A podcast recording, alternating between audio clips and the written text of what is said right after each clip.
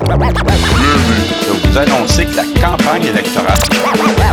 Plusieurs défis sont connus en éducation. On n'a qu'à penser à la pénurie de main-d'œuvre, la composition de la classe ou encore aux tâches qui sont difficilement soutenables à long terme. C'est pourquoi le syndicat de Champlain a invité, dans le cadre de la présente campagne électorale provinciale, des candidats des cinq principaux partis politiques à répondre à nos questions et à vous présenter leurs propositions qu'ils entendent mettre de l'avant lors de leur éventuelle élection. Voici donc ceux qui ont accepté notre invitation. Je m'appelle Suzanne Tremblay, je suis candidate du Parti québécois dans le comté de Marguerite-Bourgeois, ce qui veut dire la salle essentiellement. Euh, je suis spécialiste en éducation pour avoir été enseignante au primaire, au secondaire, directrice, directrice adjointe au primaire, au secondaire. Et euh, je suis actuellement chargée de cours à l'Université de Montréal dans la formation des futurs directeurs d'école et aussi de certains programmes de futurs enseignants comme à la maîtrise qualifiante. J'ai fait un, un baccalauréat en enseignement primaire secondaire avec euh, une euh, mineure en éducation physique. J'ai ensuite fait une maîtrise en administration scolaire avec un sujet de maîtrise qui était les surdoués. Et finalement, j'ai fait un troisième cycle où j'ai fait un essai sur la réussite des garçons. Euh, je crois fermement que nous sommes un grand peuple capable de nous autogérer et c'est pourquoi je crois à l'indépendance de notre beau pays. Premier bloc de questions, la pénurie de main-d'œuvre, le sujet de l'heure. Alors, la question qui vous est posée, quelles sont les mesures que votre parti entend mettre de l'avant pour attirer et surtout retenir aussi le personnel scolaire? Je dirais que ce que nous proposons, c'est d'abord la valorisation de l'enseignement et euh, du travail des enseignants de revenir à l'idée que c'est peut-être un peu vieux jeu de le dire, mais il fut un temps où les enseignants étaient les notables de la place. En Finlande, les salaires ne sont pas plus élevés. Et pourtant, euh, en Finlande, après médecine, le métier le plus prestigieux, c'est d'être enseignant. Alors, il y a quelque chose à faire au niveau politique pour que l'on ait l'impression justifiée que c'est ce qui est le plus important.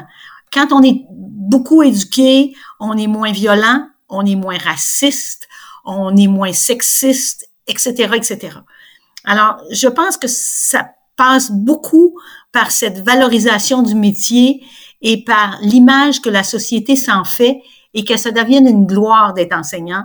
Et à ce moment-là, euh, on va plutôt avoir le problème contraire d'avoir comme en Finlande, comme je le disais précédemment, euh, 100 personnes qui posent leur candidature et 25 qui sont choisies. Alors, c'est beaucoup plus dans l'idée de valoriser euh, qu'autrement qu'on va réussir à avoir une profession qui soit populaire et donc on va avoir beaucoup moins de pénurie. Vous me parlez beaucoup du personnel enseignant. Euh, Qu'en est-il? En fait, vous savez, syndicat Champlain, nous représentons aussi du personnel de soutien scolaire. Alors, et, la réalité de la pénurie de main-d'œuvre s'applique tout autant à cette catégorie de personnel. Qu'en est-il exactement de la position que votre parti entend prendre pour, effectivement, aussi euh, venir amoindrir cette réalité pour le personnel de soutien scolaire? J'aurais envie de revenir à l'idée de généraliser. Je vous ai parlé du personnel enseignant, mais c'est plus le personnel éducateur, que ce soit les techniciens en éducation spécialisée, les gens des services de garde, les surveillants. C'est l'important, c'est de faire que l'école soit vue comme un lieu exceptionnel où il est bon de travailler et que la société valorise et que sans les porter au nu, que l'on valorise énormément notre personnel enseignant et notre personnel de soutien, euh, quel que soit le niveau de son soutien.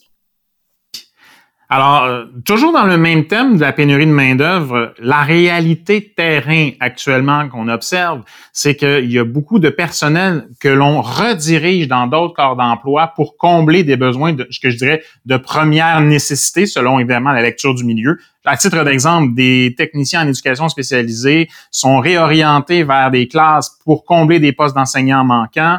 Euh, on va, par exemple, jumeler des groupes en service de garde parce qu'on n'a pas suffisamment de, personnes pour pouvoir répondre à la demande, pour pouvoir offrir un service. On est dans une dynamique actuellement où on retire des services qui sont jugés essentiels aux élèves pour combler des trous associés à la, pénurie de main-d'œuvre.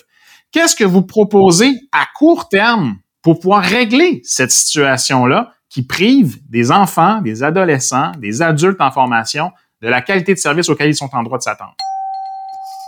J'ai envie de vous dire qu'il n'y a pas de baguette magique. C'est la même chose en santé, c'est la même chose dans les épiceries, c'est la même chose dans les restaurants.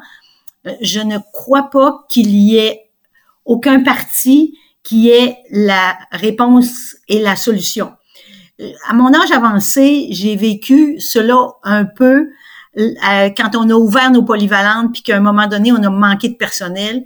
Et nous avons euh, requis à ce moment-là les services de parents et d'autres professionnels dans d'autres domaines et qui se sont avérés très souvent des gens extrêmement compétents. Alors, allons-y dans la maîtrise qualifiante, allons-y dans reconnaître que quelqu'un qui a élevé sa famille est peut-être capable d'aller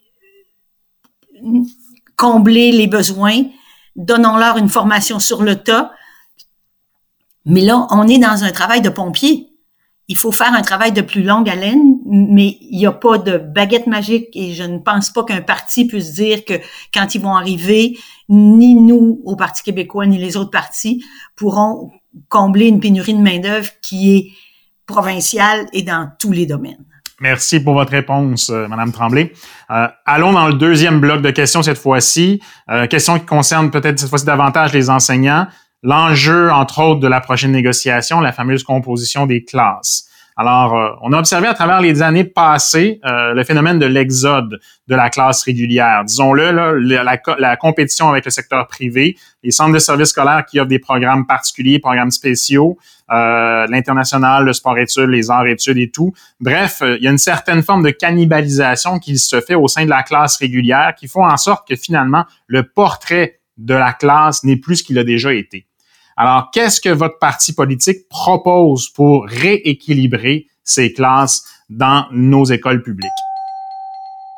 Euh, notre parti n'a pas fait de proposition spécifique euh, sur ce thème-là, où il y a des choses qui vont sortir et je ne voudrais pas commencer à les sortir avant M. Saint-Pierre Plamondon. Notre plateforme en éducation est à venir. Mais euh, je me permettrai de vous donner, avec mon expérience de 40 ans en éducation et les lectures et les études que j'ai faites, que il ne s'agit pas de penser que les classes ou les programmes particuliers sont néfastes pour les enfants, quand il y en a une grande variété. Alors, je serais plus en faveur, et j'en ferai la promotion dans mon parti, d'avoir plusieurs programmes différenciés.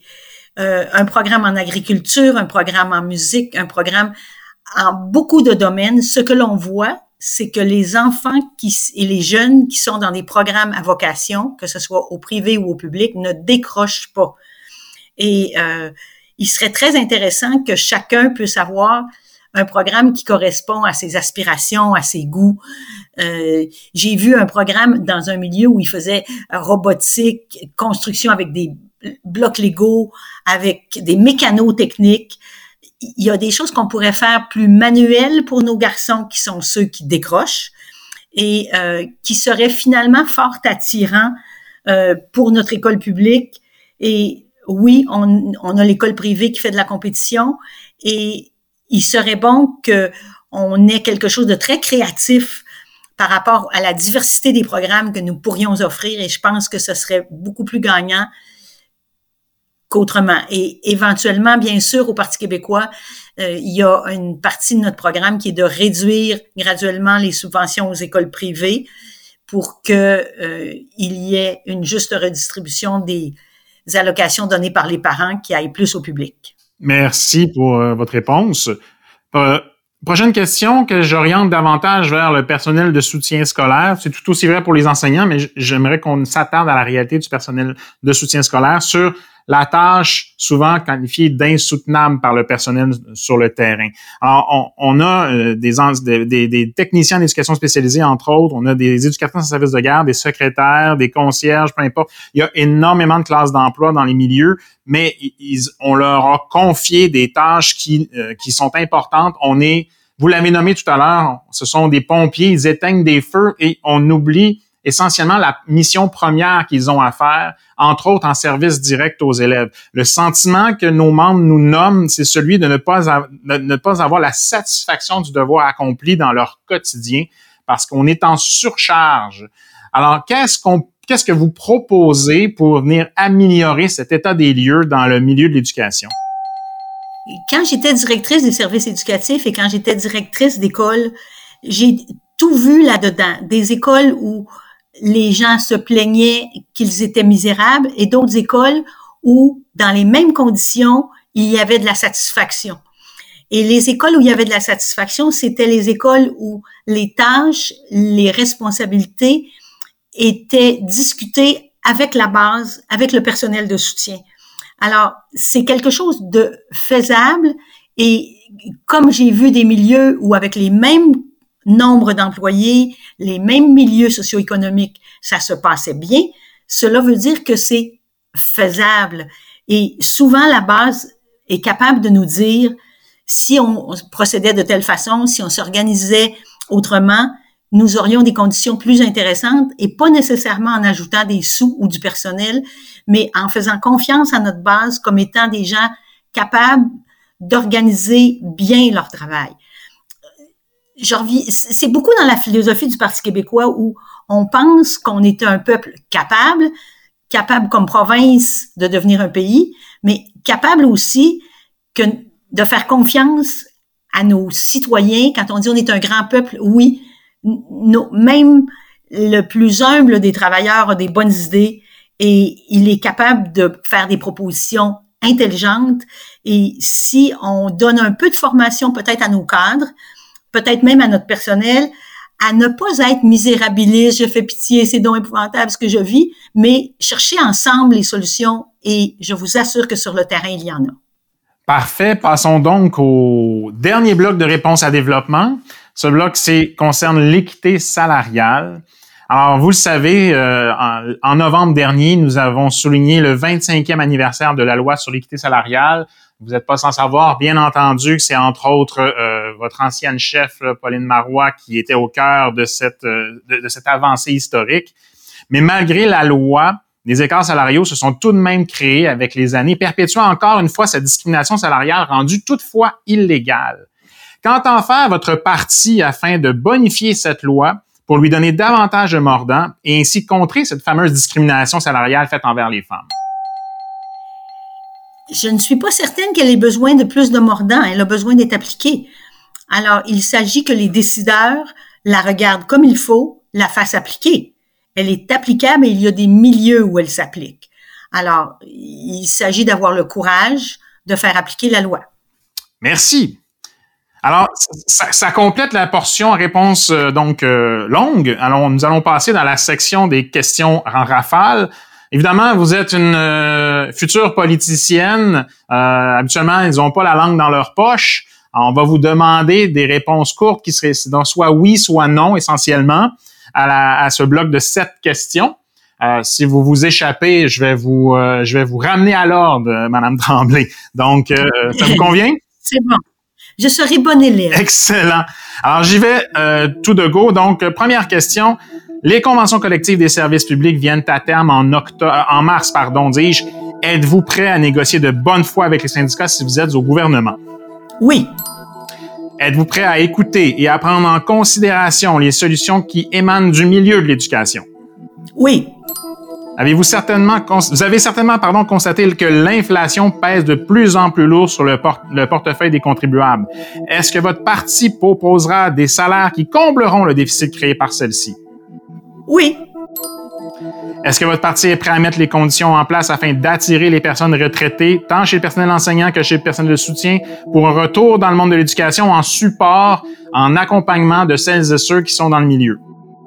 Oui. Est-ce que votre parti est prêt à offrir des conditions salariales compétitives pour attirer le personnel de soutien qualifié? Oui. Est-ce que votre équipe est prête à mettre un frein à la sous-traitance alors que le personnel de soutien possède l'expertise dans les milieux?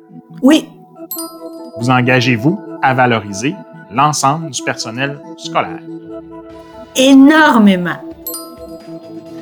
Bien voilà, l'exercice se conclut, Madame Tremblay. Euh, c'est, euh, ça fut un exercice fort intéressant. Je vous en remercie. Je vous en prie.